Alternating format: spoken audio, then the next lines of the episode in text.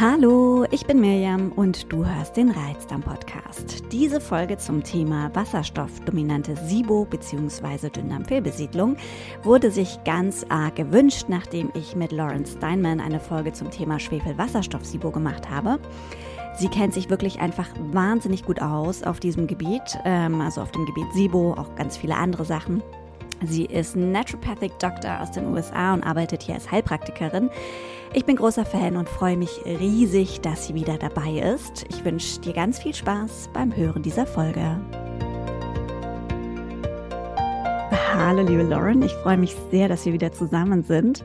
Ähm, und ich würde sagen, wir steigen auch direkt ein. Alle Infos zu dir verlinke ich in den Show Notes. Ich kann auch direkt schon mal sehr empfehlen, ähm, an alle Hörerinnen und Hörer, die anderen beiden Folgen anzuhören, die wir schon aufgenommen haben. Einmal zu Schwefelwasserstoff, SIBO und zur Avigo Therapy. Ähm, auch die verlinke ich natürlich. Heute geht es um Wasserstoff-SIBO.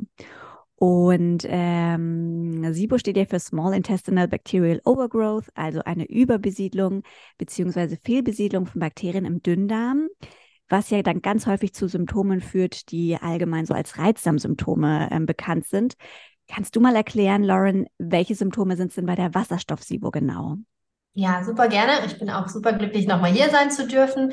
Ähm, bei, Wasser, bei Wasserstoff-SIBO sieht man relativ typisch Durchfall als Hauptsymptom, aber natürlich auch wie bei IMO viel Blähbauch, ähm, viele nicht abgehende Gase, viele Bauchschmerzen, auch durch die Dehnung des Dünndarms, manchmal auch Aufstoßen, Übelkeit, manchmal auch ähm, Symptome, die außerhalb des Verdauungssystems auftreten, wie Kopfschmerzen oder Gelenkschmerzen, Brain Fog.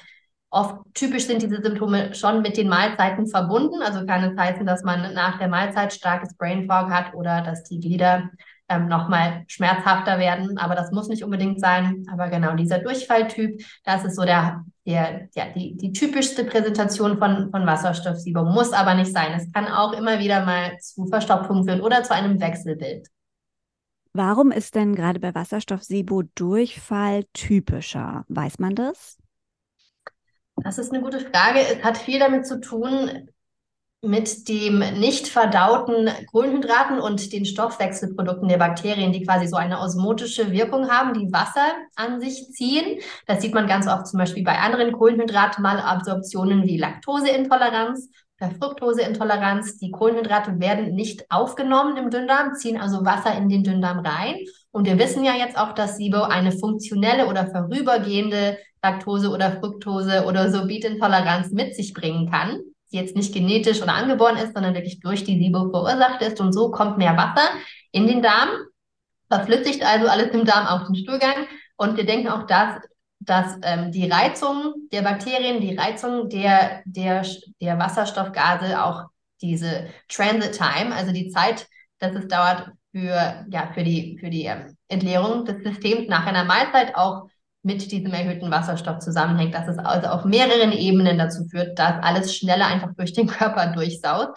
Aber was ganz wichtig ist, hier zu betonen, ist, dass nur weil man Durchfall hat, das heißt nicht, dass die Motilität oder dass die, die Geschwindigkeit des Dünndarms zu schnell ist. Das kann nämlich im Gegenteil sein. Es kann sein, dass man eine sehr langsame Motilität im Dünndarm hat, aber trotzdem mit, mit Wasserstoff-SIBO eine, eine Durchfallpräsentation hat. Das ist, ähm, das ist oft ein wichtiger, ein wichtiger Punkt, wo es ein Missverständnis gibt.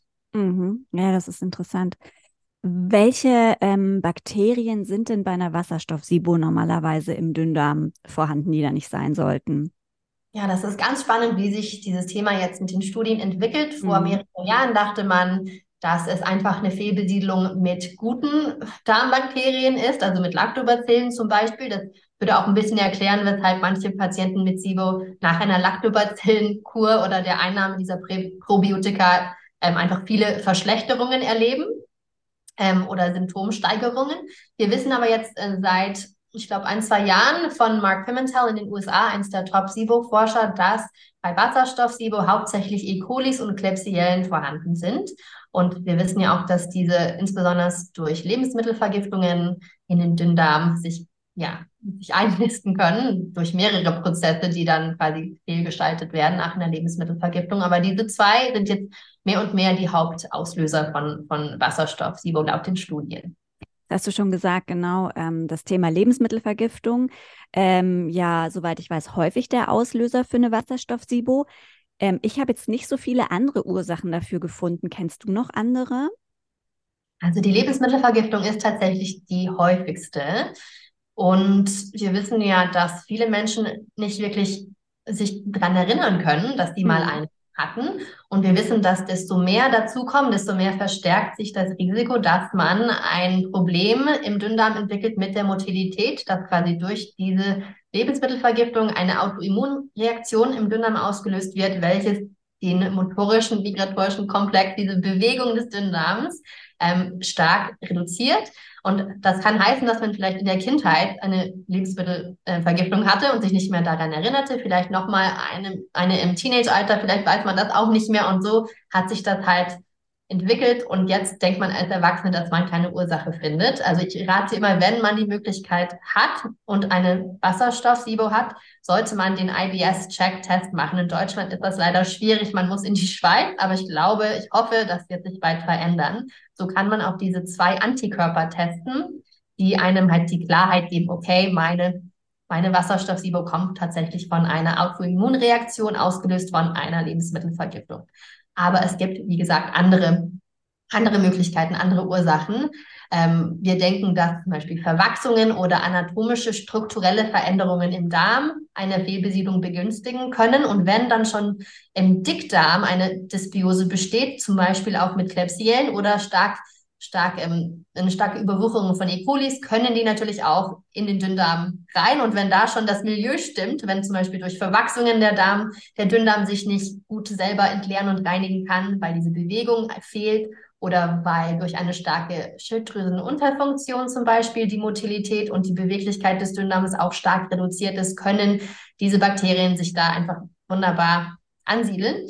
Ähm, es gibt auch andere Möglichkeiten, zum Beispiel nach ähm, einer starken Kopfverletzung, ähm, Traumatic Brain Injury, kann das auch das Risiko von SIBO stark erhöhen, insbesondere von Wasserstoff-SIBO. Wir wissen nicht genau warum, durch den Vagusnerv, durch die Blut-Hirn-Schranke, aber es scheint ähm, ein, ein großen Faktor zu sein, weil es wahrscheinlich das Nervensystem ähm, wirklich beeinträchtigt, diese, diese äh, starke Kopf Verletzung. Ähm, es gibt auch viele andere Möglichkeiten, äh, starke Antibiotikanahme, das sehen wir auch recht oft bei Schwefelwasserstoff, SIBO, ähm, andere Medikamente wie äh, sehr starke Schmerzmedikamente auf Opiatbasis, die die Bewegung des Dünndarms auch sehr, sehr beeinträchtigen und eine Zeit lang verlangsamen können. Das kann auch alles dazu führen, dass sich die Bakterien im Dünndarm ansiedeln und dann, dass der Körper alleine es nicht schafft, sie wieder rauszukriegen. Okay, also ich fasse nochmal ganz kurz zusammen. Das heißt, echt alles, was dazu führt, dass der Dünndarm sich nicht bewegen oder nicht arbeiten kann, ähm, wie es eigentlich sollte, ähm, eben eventuell durch diese Antikörpergeschichte, dass es eine Verlangsamung ähm, des MMC gibt, also dieses im, im motorischen Komplexes, der sozusagen diese Bewegung ähm, verursacht. Und jetzt habe ich auch gemerkt, ich habe mich, glaube ich, ja, dass ich da gerade einen kleinen Denkfehler hatte, als ich die Frage gestellt habe.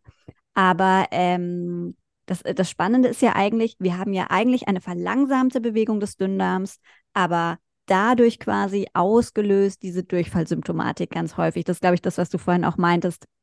Zwar nicht die richtige Bewegung im Dünndarm, sondern eine verlangsamte und es wirkt aber so, als würde alles zu schnell gehen, richtig? Genau, genau. Ja. Also das denken viele Menschen und das ist vielleicht ein bisschen vom Hundertsten in Tausende, aber dass sie kein Prokinetikum brauchen ja. nach der Therapie. Ich habe Durchfall, ich neige ja. zu Durchfall, ich brauche nichts, um meine Darmbewegungen zu unterstützen, zu beschleunigen. Aber das ist oft falsch, denn der Dünndarm ist manchmal auch in diesen Patienten mit einer schnellen Darmbewegung trotzdem langsam, denn jeder Abschnitt der Verdauung, ähm, die Speiseröhre, der Magen, der Dünndarm, der Dickdarm, die haben alle unterschiedliche Bewegungsmuster, haben auch andere Namen und andere äh, ja, Geschwindigkeiten.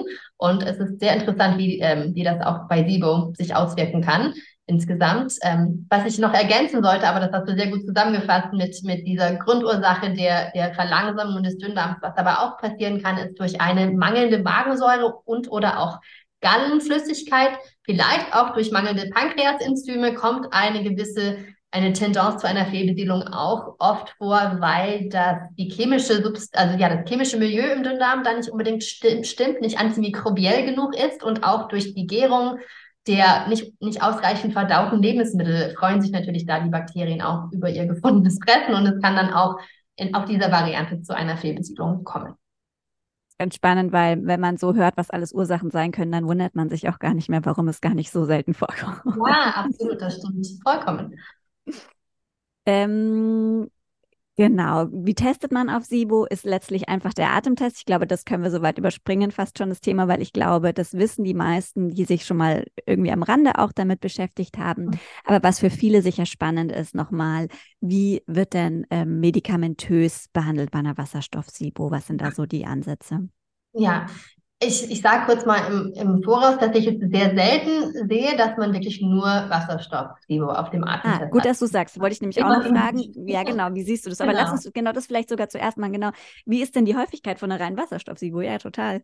Also, dass wirklich Methan unbedenklich ist und nicht die Kategorie von einer IMO äh, trifft, also dass es ja unter, unter drei bis sieben ppm Methan gibt, ist, das sehe ich sehr, sehr selten. Fast nie. Also fast immer ist ein bisschen Methan vorhanden und es ist sehr schwierig zu sagen, wie groß ist die Rolle des Methans in den Symptomen. Und wir behandeln es ja eigentlich sowieso gleich. Das geht dann schon vielleicht auf deine nächste Frage. Auch in dem, in dem, in dem theoretischen Fall, wenn nur Wasserstoff vorhanden wäre und Methan eigentlich fast auf Null für den ganzen Test ist, würde man trotzdem mit ähnlichen oder den gleichen Phytotherapeutika arbeiten, ähm, abwechselnd, wie man es auch bei einer gemischten SIBO machen würde. Also es ändert nicht wirklich die Vorgehensweise, aber es macht die Prognose, es macht also die, die, die Chancen des Patienten, ähm, eine sehr gute oder schnelle Besserung zu erleben, besser. Denn wir wissen, IMO, Methan ist einfach hartnäckiger, ist schwieriger, dauert länger. Und wenn man eigentlich nur Wasserstoff hat oder das wirklich die dominante Symptomatik ist, dann geht es meistens schneller voran. Lass mich auch noch mal kurz zusammenfassen. Bei IMO behandelt man ja Wasserstoff immer mit, standardmäßig. Ja. Und jetzt sagst du aber, bei Wasserstoff-SIBO siehst du eigentlich auch fast immer erhöhte Methanwerte. Also hast du eigentlich auch da immer eine IMO-Thematik. Das heißt, das geht eigentlich immer Hand in Hand. Macht das überhaupt noch so viel Unterschied zu unterscheiden zwischen Wasserstoff-SIBO und IMO deiner Meinung nach? Das ist eine gute Frage und es kommt darauf an, wie hoch die Werte sind und wie die mhm. Symptome aussehen und ob man mögliche Grundursachen schon weiß oder mhm. vermutet. Das spielt alles eine große Rolle, wie man diesen Test einschätzt und wie man das so einstuft. Ähm, aber ich würde sagen, da es nicht endlose Behandlungsmöglichkeiten gibt für, für SIBO, wir haben so eine gewisse Zahl an Heilkräutern, die da was, was ja, ja, die eine gewisse Wirkung haben, auch Pharmazeutika, die eine gewisse Wirkung haben. Ähm, ändert es nicht wirklich so stark unsere Vorgehensweise, wenn, ähm, ja, wenn SIBO, Methan und, und, ja, und Wasserstoff vorhanden sind. Aber ich, ich denke schon, dass wenn Methan mehr als fünf bis sieben ppm Parts per Million ist, dann spielt es doch wahrscheinlich eine größere Rolle in den Symptomen und dann ähm, muss man sich darauf einstellen, dass es einfach wahrscheinlich länger dauern wird, obwohl für die meisten Patienten und auch Laien dieser Wert der sieht ja so niedrig aus, oft im Vergleich zu dem stark erhöhten Wasserstoffwert, vielleicht bei 60 oder 70. Man denkt, ach, Methan ist ja hier total unwichtig. Aber man sieht das oft einfach in einer längeren Behandlungszeit, wenn Methan doch auch nur ein bisschen erhöht ist. Mhm. Kannst du Beispiele nennen? Was sind so zum Beispiel eben auch gewisse, ähm, ja, entweder pharmazeutische Antibiotika zum Beispiel oder auch eben pflanzliche Produkte, die eben vor allem auf die Wasserstoffbildner gehen oder eben vor allem auch auf die Methanbildner? Mhm. Also theoretisch ähm, hört man oft, wenn jemand ein Antibiotikum nehmen musste für irgendetwas. Sie ja, als, als Beispiel hatten, hatten Streptokokken und mussten, ähm, mussten Amoxicillin nehmen. Wenn sie SIBO haben, merken sie tatsächlich, dass es vielleicht ein paar Wochen lang mhm. ruhiger ist im ja. Dünndarm, symptomatisch besser geht. Aber natürlich kommt dann recht schnell der Rückfall und, und diese Art von, ähm, von älteren Antibiotika werden jetzt auch nicht standardmäßig bei SIBO eingesetzt. Das Haupt ähm, Antibiotikum bei SIBO ist Rifaximin oder Sifaxan. Das ist eigentlich auch in einer anderen neuen Kategorie von Antibiotika. Es macht den ganzen Darm, das Mikrobiom nicht so platt, wie die älteren ähm, Antibiotika das tun. Es ist, er hat einen interessanten ähm, Namen, diese Kategorie Eubiotic, nicht Antibiotic, sondern EU-Biotic. Mhm. Und es ist auch nicht so stark ähm, im Dickdarm aktiv. Es wirkt hauptsächlich im Dünndarm und wird durch die Galle aktiviert. Also es ist sehr faszinierend. Es wirkt aber hauptsächlich nur bei Wasserstoff. Also ist es als Einzeltherapie oft einfach nicht ausreichend. Wenn man auch nur ein bisschen Methan hat, sieht man dann oft, dass Rifaximin einen weiterbringen kann, insbesondere wenn auch Wasserstoff da ist natürlich, aber nicht wirklich bis zur Ziellinie bringt. Und das ist, ähm, das ist, also der Grund dafür ist, dass wir ein anderes, ein zweites Mittel brauchen für die Methanbildner. Das sind ja Archeen und keine Bakterien. Und Rifaximin wirkt bei denen einfach nicht, nicht ausreichend gut. Wir haben dann also als pharmazeutische Möglichkeit die zwei Antibiotika Neomycin oder Metro Metronidazol, Metronidazol.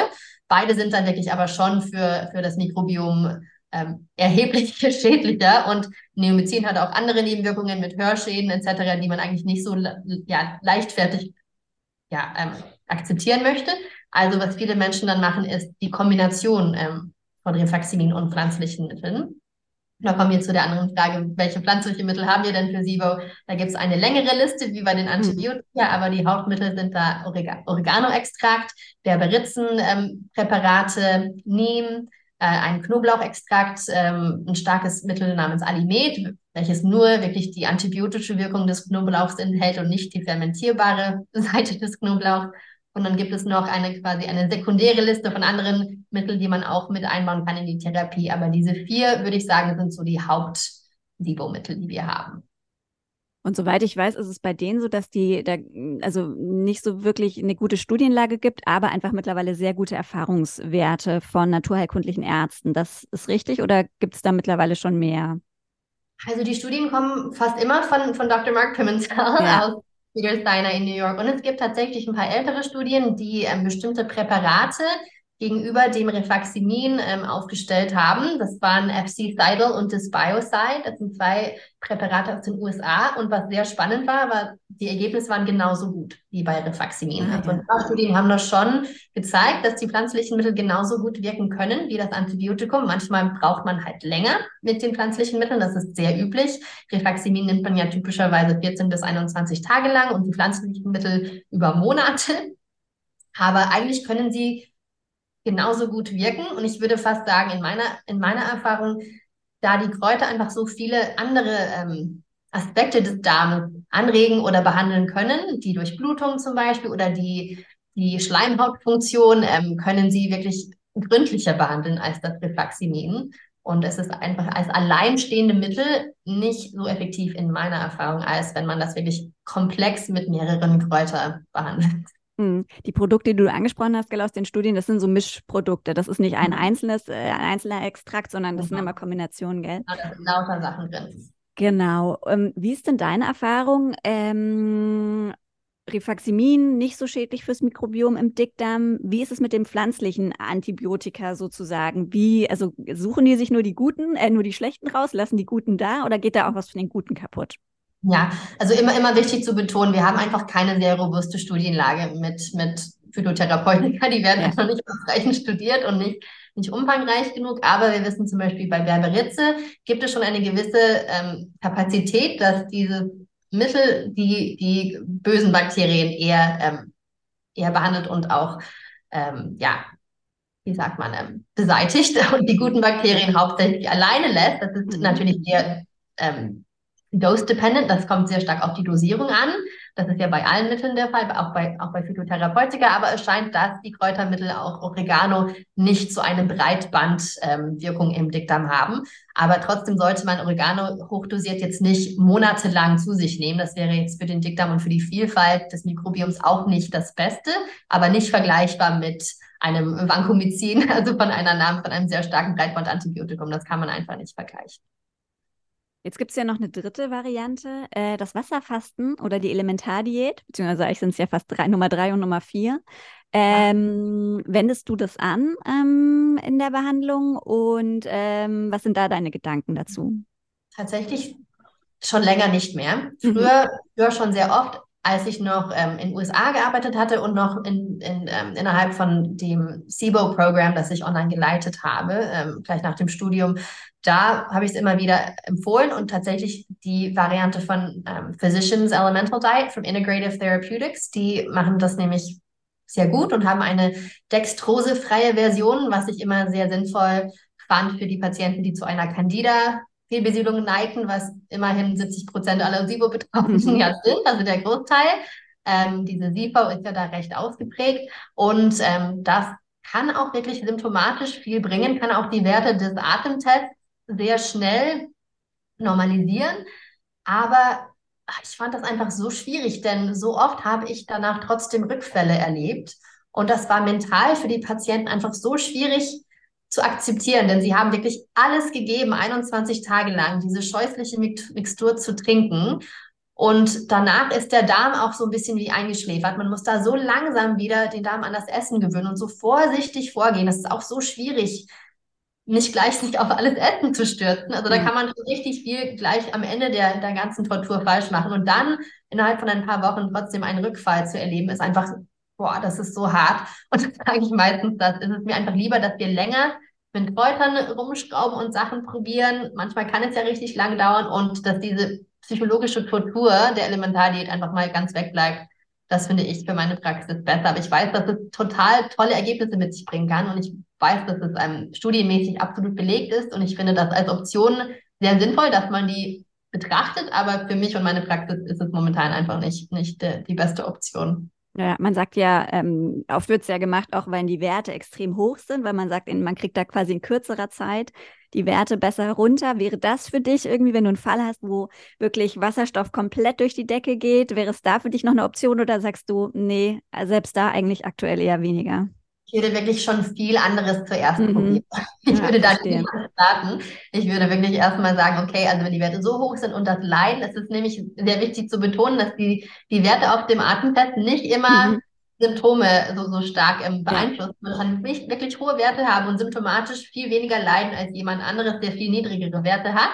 Ähm, aber ich würde da immer mit erstmal, wir passen erstmal die Ernährung an und lassen erstmal ein paar sehr, sehr starke gärungsfähige Lebensmittel weg und arbeiten erstmal ein paar, zwei, drei Runden mit Kräutern und schauen mal, wie es dir danach geht. Und wenn dann noch immer ein sehr hoher Wert oder ein sehr hoher Leidensdruck besteht, könnten wir es theoretisch ähm, in Betracht nehmen, diese Möglichkeit. Ähm, genau, aber ich finde, ohne, ohne recht, ähm, ja, ohne eine gute Idee zu haben, was denn überhaupt die Grundursache ist, ja die Elementardiät kann dann auch wirklich eine, ja, eine Verschwendung sein. Denn wenn ja. zum Beispiel eine starke Dysmotilität im Dünndarm besteht, welches man ja nur mit einer Dünndarmmanometrie wirklich bestätigen kann und das sehr ausgeprägt ist, dann bringt die Elementardiät auch nur eine kurzfristige Verbesserung und es ist psychisch einfach richtig schwierig, das zu überwinden. Und ähm, wenn es dann längerfristig nichts bringt, das ist dann einfach ja, nicht gut. Und in den USA sollte ich auch sagen, mit diesen Präparaten, die sind auch super teuer. Klar, wenn man ja. die selbstgemachte Variante macht, weniger teuer, aber in den USA diese Physicians Elemental Diet kostet wahnsinnig viel Geld. Ja. Jetzt hast du gerade das Thema Ernährung schon angesprochen. Ähm, was ist denn neben Medikamenten noch wichtig? Ähm, wir können gleich vielleicht auch mal auf das Thema Ernährung schauen. Ich persönlich bin so großer Fan der Biphasic Diet, weil die mir selber damals so geholfen hat. Für mich war das so ein super Einstieg äh, in die Behandlung, weil das das erste Mal war, dass ich gemerkt habe, krass, ich kann was tun, was mir wirklich hilft. Also es ah, geht mir direkt genau. besser. Ja. Ähm, wie machst du das mit Ernährung während Behandlung? Das ist eine tolle Frage und es, äh, es, es besteht einfach ja, der Fakt, dass ich relativ komplexe Patienten in der Praxis habe und relativ komplexe SIBO-Fälle. Und diese Menschen haben ernährungsmäßig schon sehr viel probiert und sehr viel gemacht und sind fast immer sehr, sehr eingeschränkt. Mhm. Und ich sage dann den meisten, isst weiter, was ihr verträgt bitte jetzt nicht weiteres streichen. Sie haben aber schon fast alle die, die High-FODMAP-Lebensmittel, die, die, die stark gärbaren, gärungsfähigen Lebensmittel schon gestrichen. Also sehr selten habe ich jemanden vor mir, der ernährungstechnisch noch nichts probiert hat oder der noch keine Ahnung von der Low-FODMAP oder der Biphasic-Diät hat. Ähm, das wären auf jeden Fall trotzdem wichtige Fälle, wo man das Thema angehen sollte. Und es kann eine ganz tolle Verbesserung bringen, insbesondere wenn man das an der Anfang, am Anfang der Therapie macht die Biphasic-Diät, um einfach ja die Symptome relativ schnell in den Griff zu bekommen und damit man auch wirklich merkt, ach, es gibt doch einen sehr starken Zusammenhang zwischen diesen bestimmten Lebensmitteln und meinen Symptomen. Denn so oft sagen viele SIBO-Patienten, ich habe keine Ahnung, was es war. Ich weiß nicht, was diese Symptome ausgelöst hat. Hm. Ha, äh, ja, hat und dann denkt man, ach doch, ich habe doch, ich koche immer mit Zwiebeln, ich koche immer mit Knoblauch und dann macht es auf einmal Sinn. Aber ich würde sagen, deshalb ist es bei mir in der Praxis einfach anders, weil ich, ich ich fokussiere hier sehr, sehr viel auf Vielfalt wieder aufbauen, auf Einschränkungen ja. wieder zu reduzieren, denn so viele ja. meiner Patienten erinnern sich schon viel zu lange bei Basic mhm. oder Low FODMAP und das ist für den Dickdarm katastrophal. Aber wenn man einen, einen Anfangsfall hat oder einen simplen Fall, dann ist es ein super Startpunkt, sollte einfach nicht zu lange eingesetzt werden. Gut, dass du das sagst. Ja, genau, dass das tatsächlich ja dann auch einfach ähm, fürs Dickdarmmikrobiom irgendwann wirklich problematisch werden kann, gell? Gibt es denn sonst noch Sachen? Da kann ich auch auf deine Story hinweisen, weil ganz oft sehe ich in deiner Story Sachen, äh, wie kürzlich mit den Leberwickeln zum Beispiel mit dem, ähm, beziehungsweise es war gar nicht klassisch äh, Leberwickel, aber mit dem, na, wie heißt das? Castor Oil ist der amerikanische Begriff. Rizinusöl, gell? Ja, genau. Ähm, was nämlich ich tatsächlich auch gemacht habe während meiner Sibotherapie, weil ich auch die Empfehlung bekommen hatte. Ähm, also man findet in deiner Story ganz oft ganz tolle Sachen, wo du dann auch schreibst, das empfehle ich immer meinen Patienten, also kann ich auf jeden Fall raten, das anzuschauen. Gibt es noch so ein paar Sachen, wo du sagst, das gehört für dich neben klaren Blick auf die Ernährung, ähm, bestimmter Plan an Medikamenten, ähm, auf jeden Fall zu einer Behandlung? Also da gehört wahrscheinlich viel mehr noch dazu, als du jetzt so erzählen kannst überhaupt, aber vielleicht kannst du ein paar Sachen noch anreißen. Ja, absolut. Also zwei Kategorien kommen mir da sofort in den Sinn. Die erste, Stress und das Nervensystem. Ja. Es ist viel einfacher, einfach ein paar Phytotherapeutika und Pillen zu schlucken, als sich wirklich mit diesem Thema auseinanderzusetzen. Und es ist aber einfach so, so wichtig, denn wir wissen, Motilität und die Beweglichkeit des Dünndarms, des insgesamten Darms und auch die Durchblutung des Darms hängt einfach sehr stark vom Vagusnerv und vom Nervensystem ab. Ja. Man kann alles richtig machen. Wenn man das Thema aber nicht wirklich ganzheitlich angeht, dann kommt man oft nie auf diese 80 bis 90 Prozent Besserungshürde an. Und das ist super schade, weil es schon machbar ist, aber es ist oft nicht machbar nur mit den Pillen, die man schlucken möchte oder die man schluckt oder auch nur mit der Ernährung. Also das ist super wichtig und ich bin da jetzt auch jetzt kein ausgebildeter, spezialisierter Nervensystem-Coach oder somatischer Trainer, aber es gibt jetzt so viele tolle Ressourcen auf Instagram und es kommen immer neue dazu. Ähm, also man kann sich auf jeden Fall mit diesem Thema auseinandersetzen, wenn man die Motivation hat. Also der Vagusnerv auf jeden Fall und insgesamt sich aus diesem ja, ständigen Productivity-Stressmodus rauszukriegen und wirklich bewusst Entspannungspausen in den Tag einzubauen und bessere Grenzen zu setzen, wo ja. man Nein zu mehreren, ja, ähm, ja, zu mehr im Leben sagt, um mehr Platz für sich selber und für Self-Care ähm, zu erstellen. Das ist super wichtig, aber das, ähm, das schreibe ich auch auf jeden Therapieplan, aber das wird nicht immer umgesetzt. Sehr selten wird das umgesetzt und ich bin da auch nicht perfekt. Ähm, ich sage, ich, ich ja, ich sage immer, ich brauche da in, in, meiner Praxis einen, einen Coach, der meinen Patienten das wirklich an die Hand gibt und sie wirklich da intensiver betreut, wie ich es momentan zeitlich einfach nicht kann, um, um dieses Thema umzusetzen, das Nervensystem-Thema. Das ist echt ähm, sehr wichtig. Und dieses Mindset, auch auf die Mindset-Arbeit, dass man sich einfach ähm, ja, von dieser Panik ähm, einfach auseinandersetzt, dass ein Rückfall oder dass ein bisschen Blähbauch oder dass ein Tag Verstopfung es wird jetzt alles so schlimm, wie es vor der Therapie war.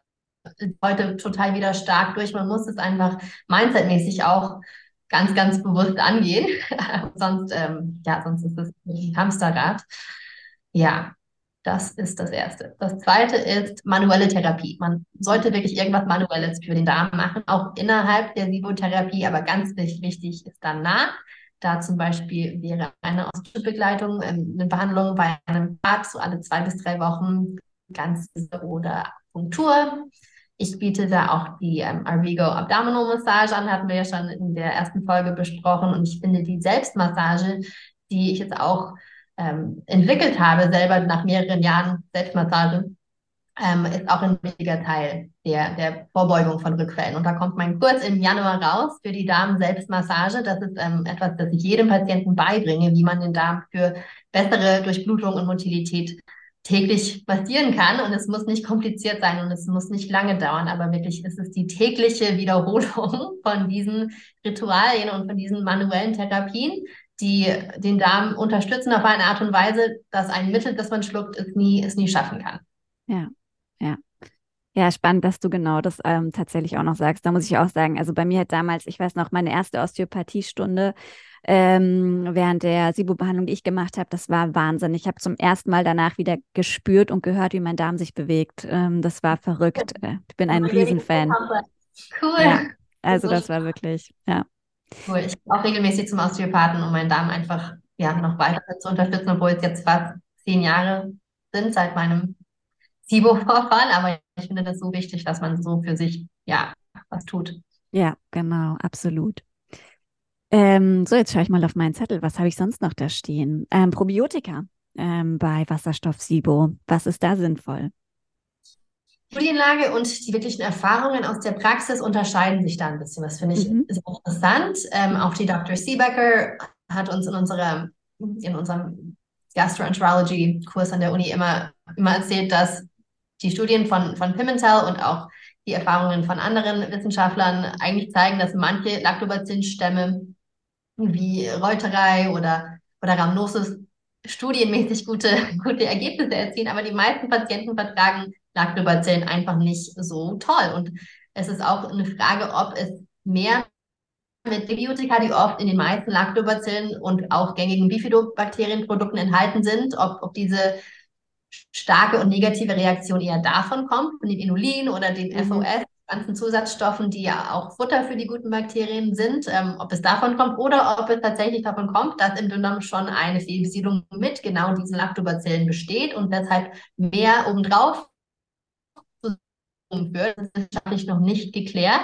Aber ich bin da immer so ein bisschen better safe than sorry. Ich halte mich da ein bisschen zurück von den Lacto-Produkten. Manchmal empfehle ich ein reines Bifido-Probiotikum, oft von, von, dem, von der Marke Seeking Health, denn die enthalten keine Präbiotika, ähm, von dem Dr. Ben Lynch. Und sonst bleibe ich eher bei den SIBO Safe, bei den sicheren Probiotika, wie sporenbasierte Probiotika. Ähm, es, äh, Bacillus subtilis oder Bacillus coagulans sind da recht, ähm, recht gut verträglich und auch Saccharomyces boulardii, als Boulardii, welches ja eigentlich eine probiotische Art Hefepilz ist. Das soll auch das Darmmilieu und die Schleimhäute unterstützen und scheint keine, ja, keine Verschlimmerung bei Vivo mit sich zu bringen. Das sind so die, die Hauptstämme, die ich verwende.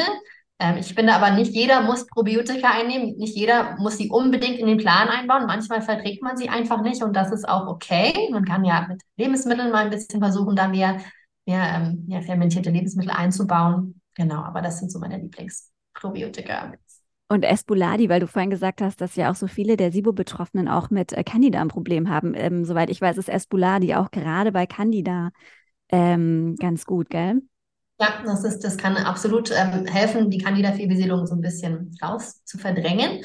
Ja. Was ich aber ein paar Mal gesehen habe, und da habe ich immer so ein bisschen Bedenken, ist, dass in einem Stuhltest nach längerer Espuladi-Nahme, nicht immer von mir verschrieben, aber vielleicht von einem anderen Therapeuten, äh, welches schon über Monate lang eingenommen wird, dass eine Fehlbesiedlung mit Esculadi im Stuhltest ah. äh, äh, auftritt und dass das mit starken Leber- oder anderen Bauchschmerzsymptomen einhergeht. Na klar kann es noch sein, dass die SIBO noch gleichzeitig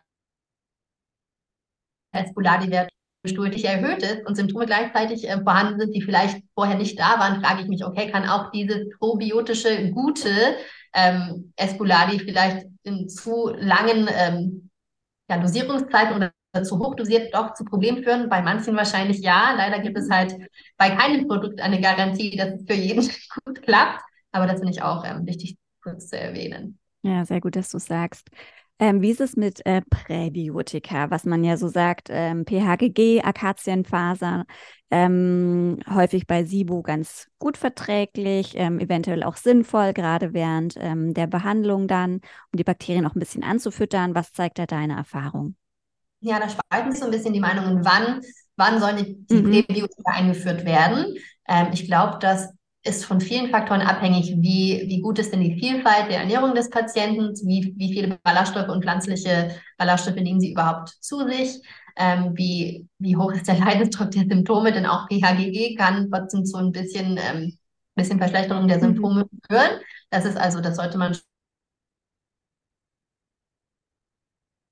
ich, habe hab so den meisten Patienten PHGG recht früh in der Therapie einführe, denn es ist das beste verträgliche äh, Präbiotikum. Und wir arbeiten einfach langsam, sehr langsam, aber stetig auf komplexere Formen von Präbiotika auf. Also wir gehen oft von PHGG, wir steigen dann auf Akazienfasern und dann steigen wir oft auf ein Produkt mit mehreren verschiedenen Präbiotika in einem Produkt. Und dann ist so das Endziel, dass man Hülsenfrüchte und richtig Präbiotika-reiche Lebensmittel auch wieder besser verträgt. Aber der Darm muss dann sich langsam daran gewöhnen. Ich finde, dass man das auch am Ende der Therapie machen kann. Es muss nicht immer während der antimikrobiellen Therapie sein.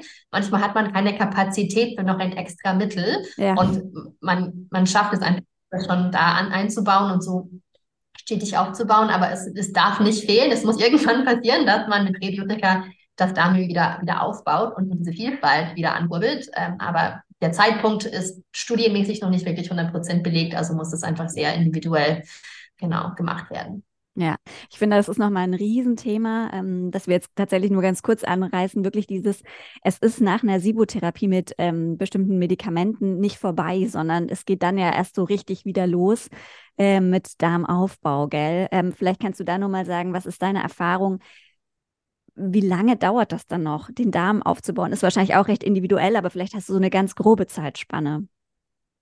Ja, für mich ist, ist wirklich die Zeit nach der Sibotherapie also das Wichtigste bei der Zeit ist, ist, ist die prokinetische Therapie, mhm. also die Dauer der prokinetischen Therapie. Denn ich finde oft, dass der Darm auch ohne Gluten, ohne viel Aufbau sich nur durch die Beseitigung von SIBO recht gut wieder regeneriert. Darmzellen mhm. regenerieren sich wahnsinnig schnell mhm. und ich glaube, wir haben alle diese, diese Heilungskapazität in uns selber. Wir brauchen nicht unbedingt zwingend sich Darmaufbaumittel. Doch, das kann natürlich alles schneller machen und, und natürlich auf vielen Arten und Weisen helfen, sollte also nicht komplett vernachlässigt werden, aber es ist wirklich diese prokinetische Therapie, mhm. die ich als, ähm, als wichtigste Säule der Therapie nach Abschluss der ersten Phase, nachdem die Figur beseitigt worden ist, empfinde. Und da sollten sechs bis neun Monate locker ähm, durchgehalten werden mit einer prokinetischen Therapie, um die Bewegung des Dünndarmes zu unterstützen. Und ein Prokinetikum, erkläre ich kurz, ist ein Mittel, welches diese, diese Bewegung, diese selbstreinigende Welle im Darm, den Migrating Motor Complex, unterstützt und das hat nichts mit Abführmitteln zu tun. Prokinetika sind nicht Abführmittel, können aber, wenn die Dosis recht hoch ist oder jemand empfindlich ist, schon zu einer regelmäßigeren Darmentleerung führen. Sie sind aber keine Abführmittel und bewegen wirklich den Dünndarm einfach besser. Und das ist nach der Sibotherapie wirklich sechs bis neun Monate wahnsinnig wichtig. Und oft ist das der Punkt, der in dem Therapieplan fehlt, wenn jemand zu mir kommt und es ging dieser Person eine Zeit lang besser nach der Therapie oder innerhalb der Therapie, aber dann kam es einfach zu einem Rückfall und oft fehlte einfach eine langfristige prokinetische Begleitung. Hast du da ein Lieblingsprodukt? Das kriege ich nämlich ganz oft in, Fra in Nachrichten die Frage. Also ich habe damals ähm, als erstes Resolor genommen, habe das aber tatsächlich nicht gut vertragen, ganz schlecht geschlafen dadurch und bin dann irgendwann auf Ingwerkapseln umgestellt. Hast du da, also was ist da dein Go-To? Ach, ich, das ist wirklich der einzige Punkt, wo ich so gerne in den USA praktizieren würde, denn da hätte ich so viele Möglichkeiten. Ich darf dort auch Prokinetika verschreiben und das macht mhm. alles so viel simpler. Und die Ergebnisse sind auch so viel besser, wenn man ein gutes Prokinetikum hat. Und es muss nicht unbedingt pharmazeutisch sein, aber mhm. ich finde schon, dass die pharmazeutischen Prokinetika verletzlicher sind und auch oft besser vertragen werden. Also mein Lieblingsmittel wäre in den USA Low-Dose Naltrexone. Das habe ich auch selber neun Monate lang genommen. Das ist ein Off-Label-Medikament. Das wird in der Apotheke hergestellt, personell, denn es ist eine Verdünnung mal eine Dosis von dem Medikament Naltrexon.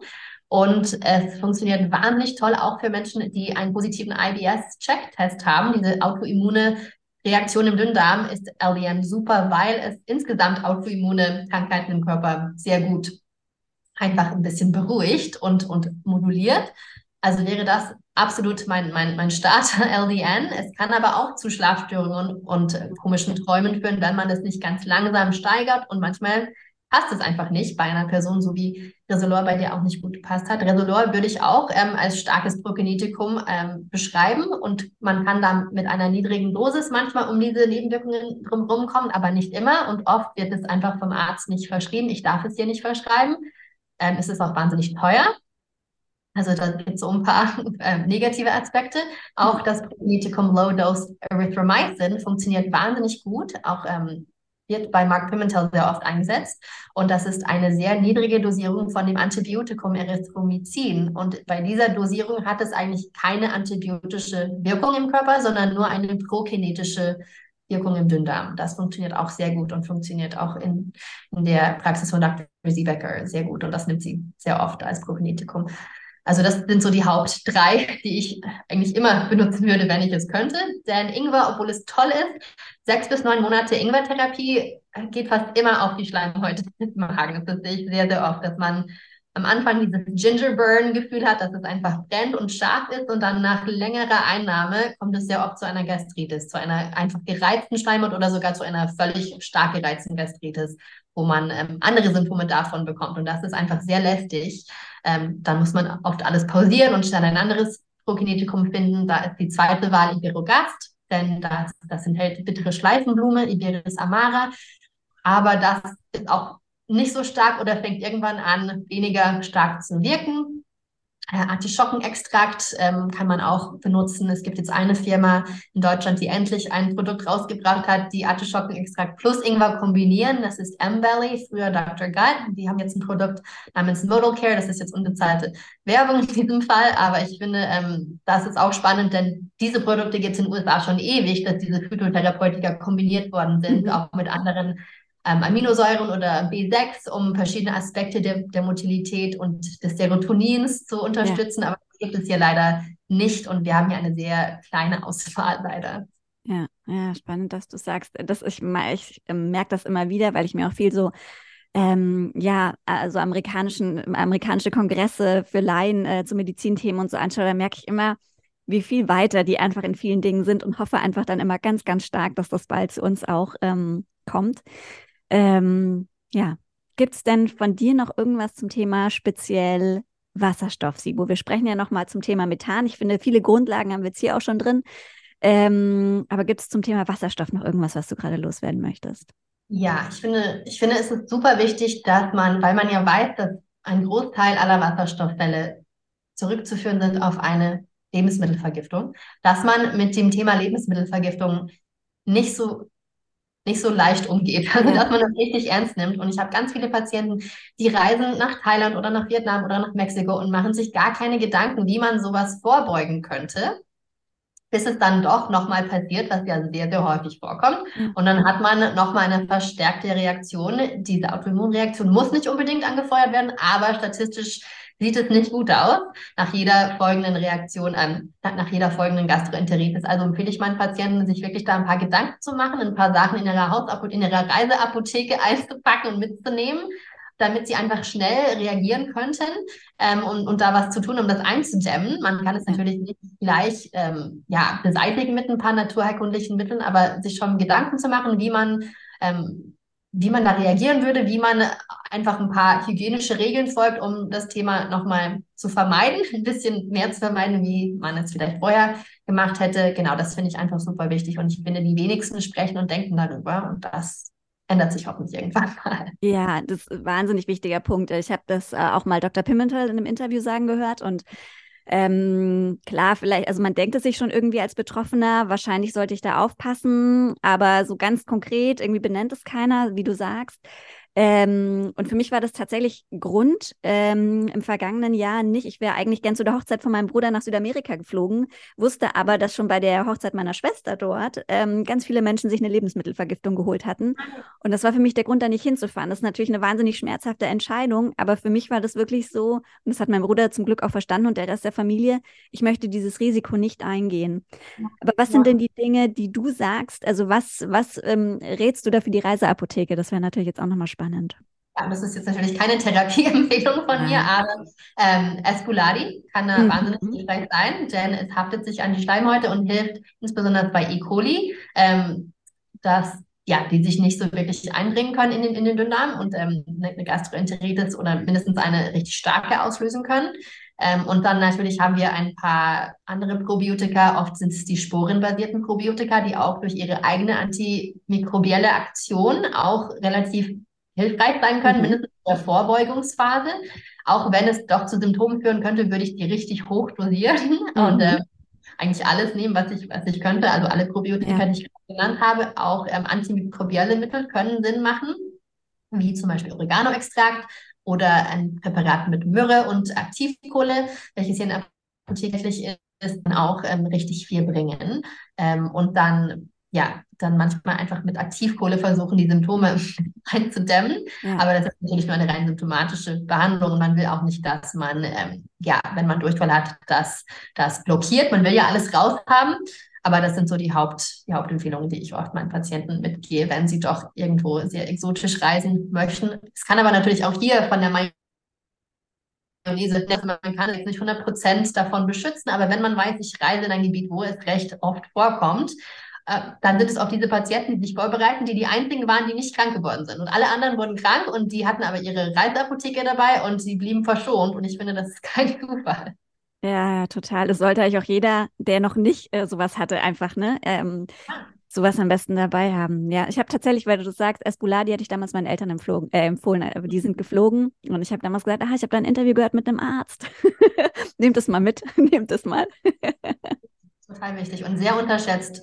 Aber so sind wir als Menschen. Wir denken nicht, oder wir, ist ja auch nicht schön, wenn wir also an alles Schlimmste Fälle und Katastrophen denken und uns alles so einplanen. Aber in diesem bestimmten Fall, da die Datenlage einfach so stark ist, dass, dass nach jeder Gastroenteritis eine 60% Chance besteht, dass man eine postinfektiöse Reizdarmsymptomatik entwickelt und die manchmal nicht heilbar ist. Das ist richtig, richtig hart. Da muss man sich einfach drauf vorbereiten, finde ich. Absolut. Es sagt einem nur keiner. Bevor man es hatte, so ungefähr, wird man wahrscheinlich gar nicht so auf das Thema stoßen, leider, ja. Dann sage ich an der Stelle vielen lieben Dank sehr gerne. Hat mich gefreut. Und das war es auch schon wieder mit diesem Interview. Alle Infos zu Lauren verlinke ich dir in den Show Notes, genauso wie die anderen Folgen mit ihr. Große Empfehlung. Ähm, ja, wie gesagt, sie hat einfach ein wahnsinniges Wissen. Ich glaube, das wurde in diesem Interview auch wieder deutlich. Und wenn dir diese Folge gefallen hat, ähm, dir der Podcast generell gefällt, dann freue ich mich sehr über eine positive Bewertung auf der Plattform, auf der du Podcast gerne hörst. Vielen lieben Dank und bis zum nächsten Mal.